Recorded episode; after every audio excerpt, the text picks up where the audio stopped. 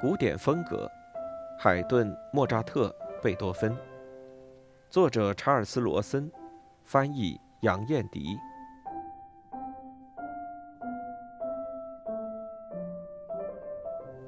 二，交响曲。在我们的时代，公众艺术形式与私密艺术形式之间的界限已模糊不清，而海顿交响曲的诉说对象主要是听众。而不是演奏者，像他的四重奏那样。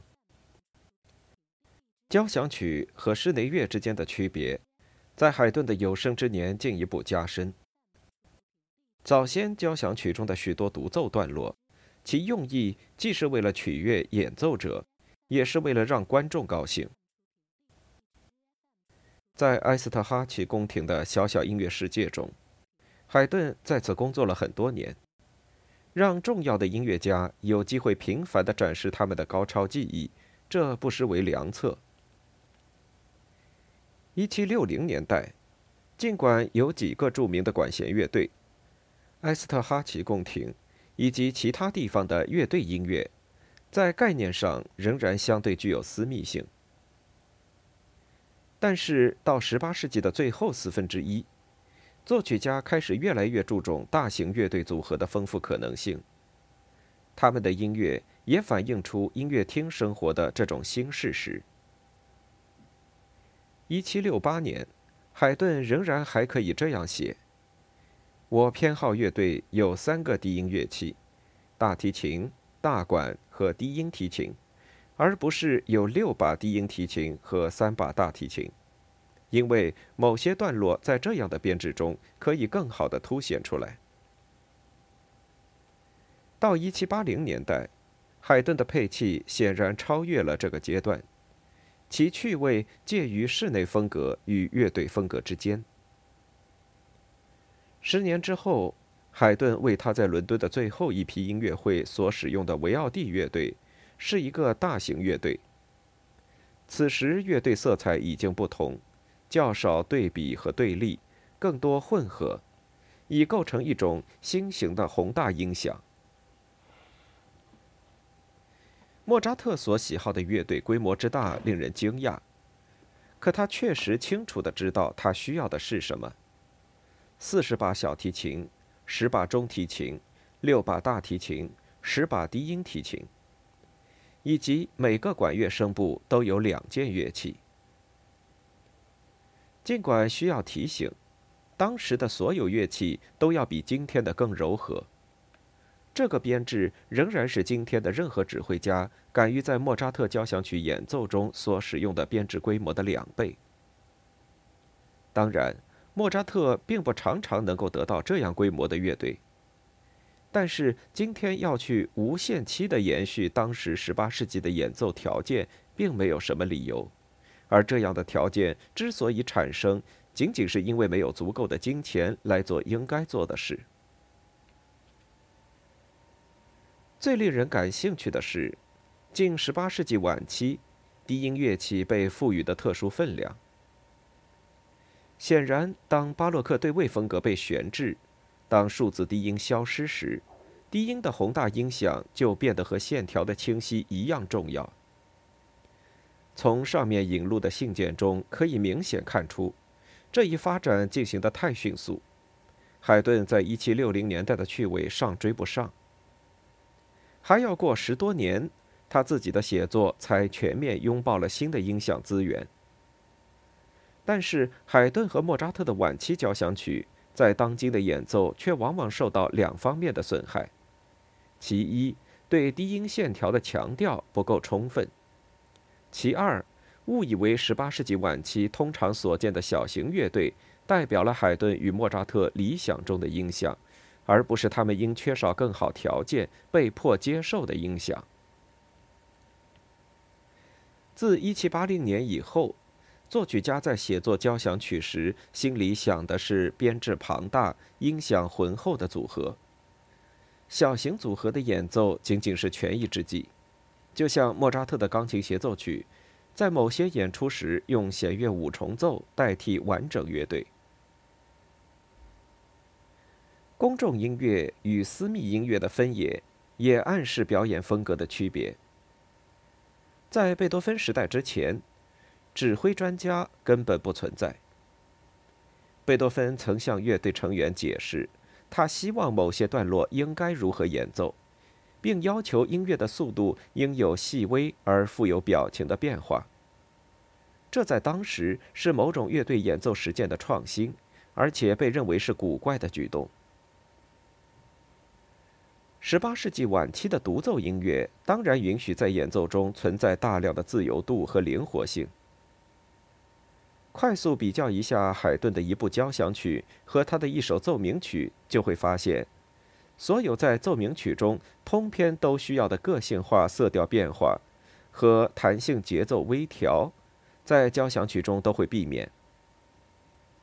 交响音乐总是在组织上更为粗糙，但写作上更为紧凑。一七七零年代的独奏奏鸣曲结构上相对松散。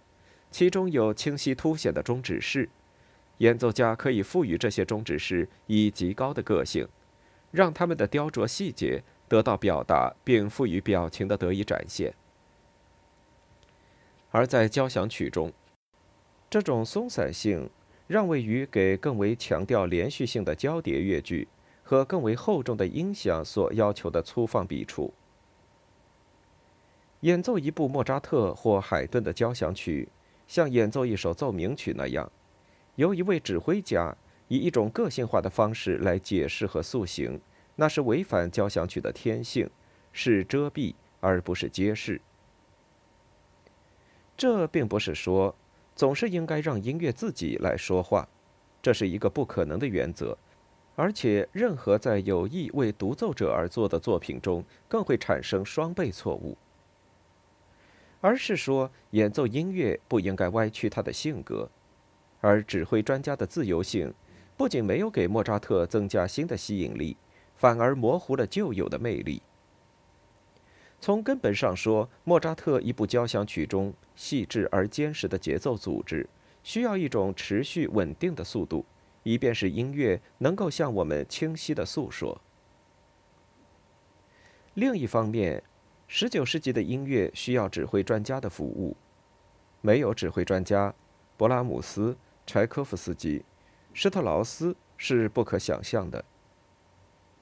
至于贝多芬，则需要某些审慎的考虑，甚至像第九交响曲这样的晚期乐队作品，也清晰地暗示这样的演奏，其间无需如奏鸣曲和弦乐四重奏所需求的色调。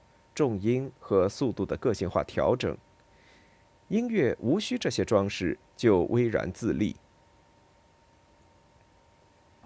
在更为亲密的作品中，这些装饰不再是装饰，而是风格的必须。这里，某些速度的变化和其他方面的微调，在本质上是必须的。贝多芬自己。曾将一首歌曲的节拍机速度标记寄给出版商。他说：“这个标记仅仅对开始的几个小节有效，因为不能将节拍机速度标记置于人的情感之上。”在贝多芬晚期作品中，特别值得注意的是，“espressivo” 肯定意味着 “ritenuto”，如作品一零九奏鸣曲中。标记有 un poco espressivo，之后跟随着 a tempo，以及作品幺幺幺的标记，在这里每一处 espressivo 都伴随着 ridendo。然而，理解速度的变化，必须始终要将其置于一个大范围的控制性的节奏观念之下。我无意再去驳斥贝多芬的朋友辛德勒的证言。他与贝多芬身后多年，在后来的美学观念影响下写作，因其浪漫的过度诠释，已经遭到很多攻击。但即便是他，也非常肯定，贝多芬曾经说过：“D 大调钢琴奏鸣曲作品十之三的广版，其步伐速率必须改变十次。”作曲家自己进一步指出，但改变的程度仅仅只被最敏感的耳朵察觉。从这里可以明显的看出，贝多芬希望无论步履节奏出于表情的驱动如何变化，一个乐章应该从头至尾听上去似乎保持着一个速度。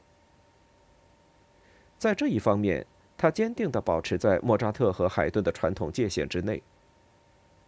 而莫扎特之前的独奏音乐，在任何意义上都不需要这种节奏的统一性，甚至对于格鲁克和菲利普·艾马努埃尔·巴赫的大多数作品，这种节奏的统一性也不适用。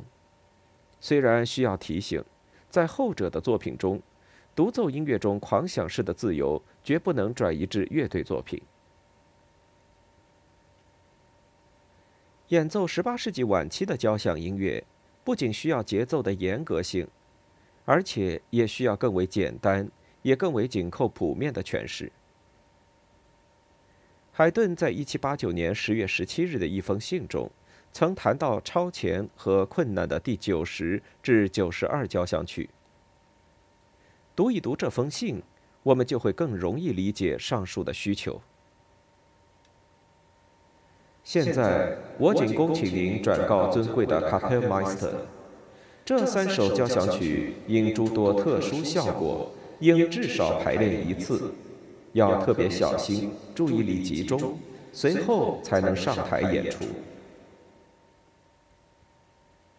这种情况再次反映了18世纪最糟糕的传统，将其作为当今的标准或指南当然荒谬。但是它说明了一种特别的交响性风格的存在，其中甚至最复杂的乐思在构想时也考虑到应以直截了当的方式演奏。强加后世的乐队技艺的标准，反而会损害音乐。当然，所谓直截了当的演奏，在当今已经不再可能真的直截了当。所有的音乐家，不论是乐队成员或其他人。在演奏古典时期的音乐时，都带有某些从后世风格衍生而来的不相干却根深蒂固的习惯。海顿作为一个交响曲作曲家的发展，提出了历史学中最大的虚假疑问之一——艺术中的进步问题。一七六八至一七七二年间，海顿取得了伟大的成就。但这种风格，海顿几乎立即就放弃了。那些年里，他写作了一系列小调性的交响曲，给人以深刻印象，赋予戏剧感，高度个人化，带有交饰性。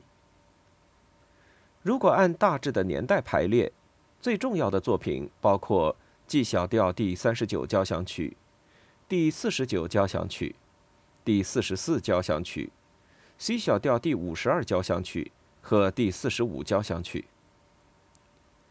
这些交响曲是这些年中最有意义的成果，如果不算少数几首大调作品的话。此外，还需要加上伟大的 C 小调钢琴奏鸣曲。作品十七和作品二十的弦乐四重奏，无论大调还是小调作品，都达到了当时作曲家中无人接近的水平。而如果要评估海顿达到的艺术水平，那还必须加上降 A 大调钢琴奏鸣曲中优美的慢板乐章。所有这些作品，没有一首明确给出了海顿即将取到的方向。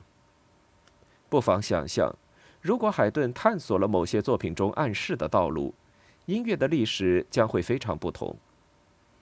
他们预示的似乎不是海顿后来的以及莫扎特的作品中。那种带有亲和性与抒情性的机制，而是一种具有粗犷戏剧性和尖锐情绪性的风格，但其间并无一丝感伤的痕迹。六十年代晚期和七十年代早期的作品，就其自身的高度而论，不禁令人仰慕；唯有以海顿后来创作的标准衡量他们，才显得不完美。那么，为什么？要强加这些标准呢？为何我们要拒绝宽容一位艺术家的早期作品，如同我们给予或事实上是坚持给予某种早期风格的宽容？乔叟没有用伊丽莎白时代的戏剧性说话节奏来架构自己的诗句，马萨乔的画面缺乏文艺复兴盛期绘画中的气氛统一性。巴赫拒绝古典风格中那种节奏的变化，但没有人会去责怪他们。像我们这些如此热爱海顿众多早期作品的人，确乎希望上述是有效的类比，但实际上，这个类比在此的关联性并不很强。所谓风格，就是一种开掘和控制语言资源的方式。J.S. 巴赫对当时调性语言的掌握，其圆满性达到了想象力的极限。而在他去世到海顿1770年代早期写作《狂飙突进交响曲》之间的二十年中，这一调性语言发生了重大变化。句法的流畅性减弱了，主与属之间的关系被高度对极化。海顿在1770年代的风格，尽管已经考虑到这一发展，但尚未吸纳其全部内涵。乐句的高度清晰表述以及和声的对极化带来的问题，一下子还难以解决。音乐的形态和节奏毫无过渡地从方正规则的形态转向非系统性的姿态，在后一种情况中，几乎完全依赖于重复或巴洛克式的魔镜来提供正当的运动感觉。这种分裂。可在诸如告别交响曲的开头这样的段落中被强烈的感觉到，其中所有的乐句不仅具有同样的长度，而且具有同样的形态。随后，当音乐离开这种规则性时，本质上完全依靠魔镜。古典的理想，也就是在一个更大的乐段中营造平衡的，但又是非对称的变化。此时还仅仅时隐时现。事实上，应该明确：如果我们今天以这些1772年的优秀交响曲自身并不具备的聚合力标准来评判它们，这一标准却适用于海顿的后期作品，也适用于巴赫与亨德尔作品中调性语言的较早阶段。因而，我们一方面应该拒绝隐含在狂飙突进作品中的卓越性尺度。另一方面，却可以承认18世纪早期的标准。在巴赫和晚期海顿之间没有进步，只有音乐方言的变化。但是在早期海顿和晚期海顿之间，却产生了真正的风格上的进步。年轻时的海顿是这样一种风格的大师，该风格尚未完美挖掘他的时代所提供的语言的潜能。而晚期海顿则是这样一种风格的创造者，该风格对于开掘这种语言的资源，几乎是一个完美的工具。在此，我希望暂时回避这一话题：风格变化本身究竟在多大程度上引起了共同语言的变化？如果海顿继续朝着1770年时看似前景不错的那个方向前进，他是否会达到如此丰富多彩，同时又如此控制自如的一种风格？这是一个微妙而又没有答案的问题。后见之明对于未实现的可能性而言至关紧要。然而，值得一提的是，海顿早期风格中最伟大的成就——其尖锐的戏剧性力量与一些特别的品质——不可分离。某种粗粝的简单性，某种对复杂控制的拒绝，某种常常打破节奏模式以取得单一效果的刻意性，都是这些品质。一方面是粗糙但急切的规则性，另一方面是令人瞠目的任意性。很难想象一种更丰富的艺术如何可能从这种常常显得鲁莽的对比中发展出来。除非干脆抛弃使1770年代早期的这种风格如此抓人的那些优点，而这恰恰是海顿的选择。获得一种更具纪律规范的风格之后，海顿艺术中原先特别为人推崇的某些尖锐的能量也就随之消失，这也许令人惋惜。他的晚期风格完全可以支持这种尖锐性。就如贝多芬几乎立即就能展示的那样。但喜剧的纪律规范转化并丰富了海顿的艺术，给他的音乐个性留下了不可磨灭的印记。我并不想给人留下这样的印象：海顿在一七七零年左右的艺术全都是情感、戏剧和效果。海顿此时的艺术实际上已经具备令人生畏的理智力量。一七七二年的 B 大调第四十六交响曲，是这种音乐逻辑的上佳例证。在末乐章中间，小步舞曲突然回归，令人吃惊。这是贝多芬第五交响曲最后乐章中谐谑曲回复的一个先兆。与贝多芬相同，回复的不是小步舞曲的开头。海顿所选择的开始，正好是小步舞曲与末乐章主要主题相似的那个片刻。末乐章的开头小节是，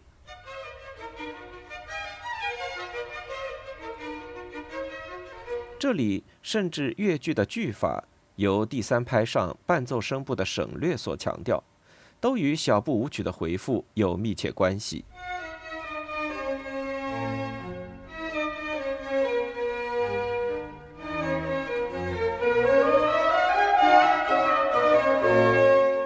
但是这些小节又是小步舞曲原来开头的逆行版本，耳朵听比看乐谱更明显。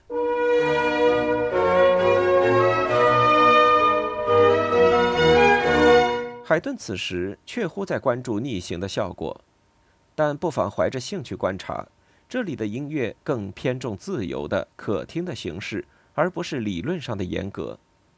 这里的所有音乐形态都直接来自第一乐章的第三和第四小节，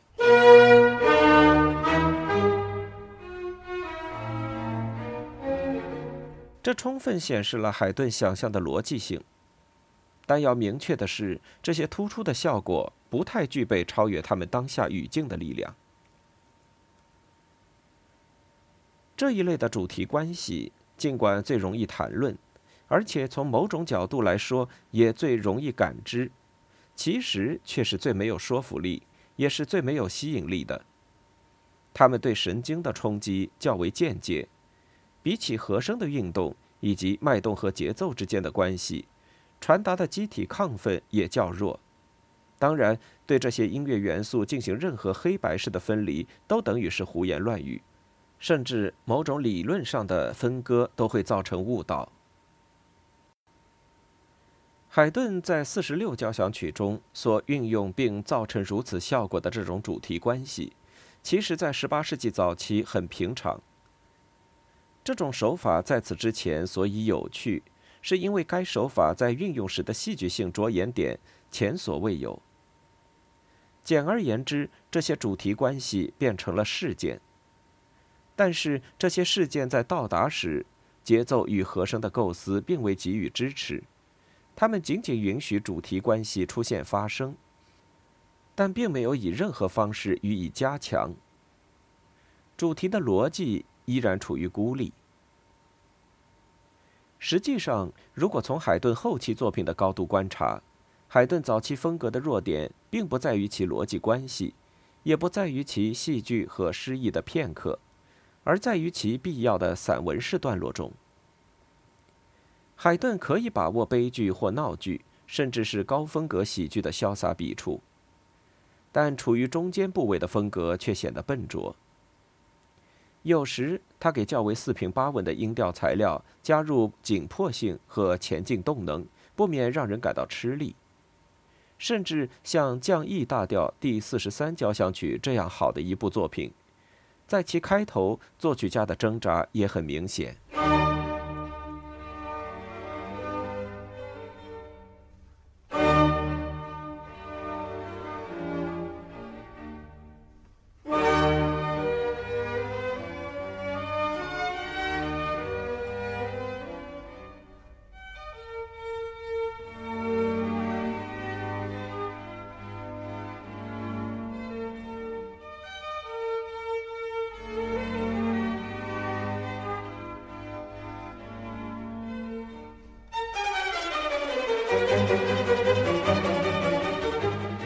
一系列停在主和弦上的结尾令人不快，除非我们并不指望这个乐句会暗示一种清晰的形态和必要的连续。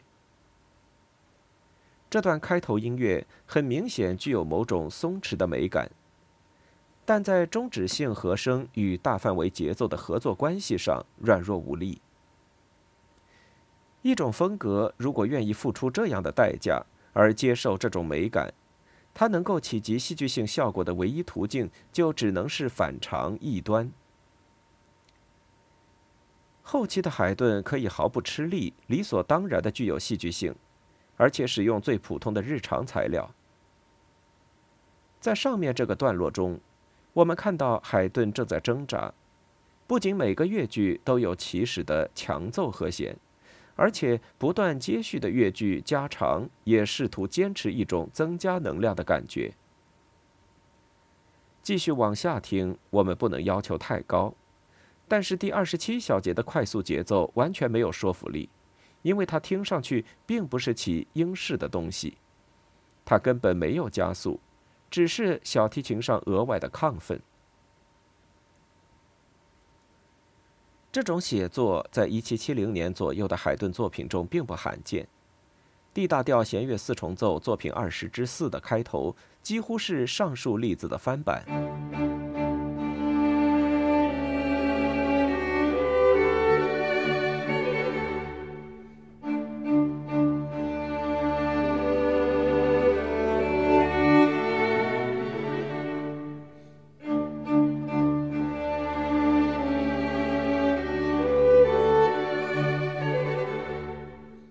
大调钢琴奏鸣曲的开头显示出同样软绵绵的主和弦终止式，它们仅仅是强化自身，无法推动音乐。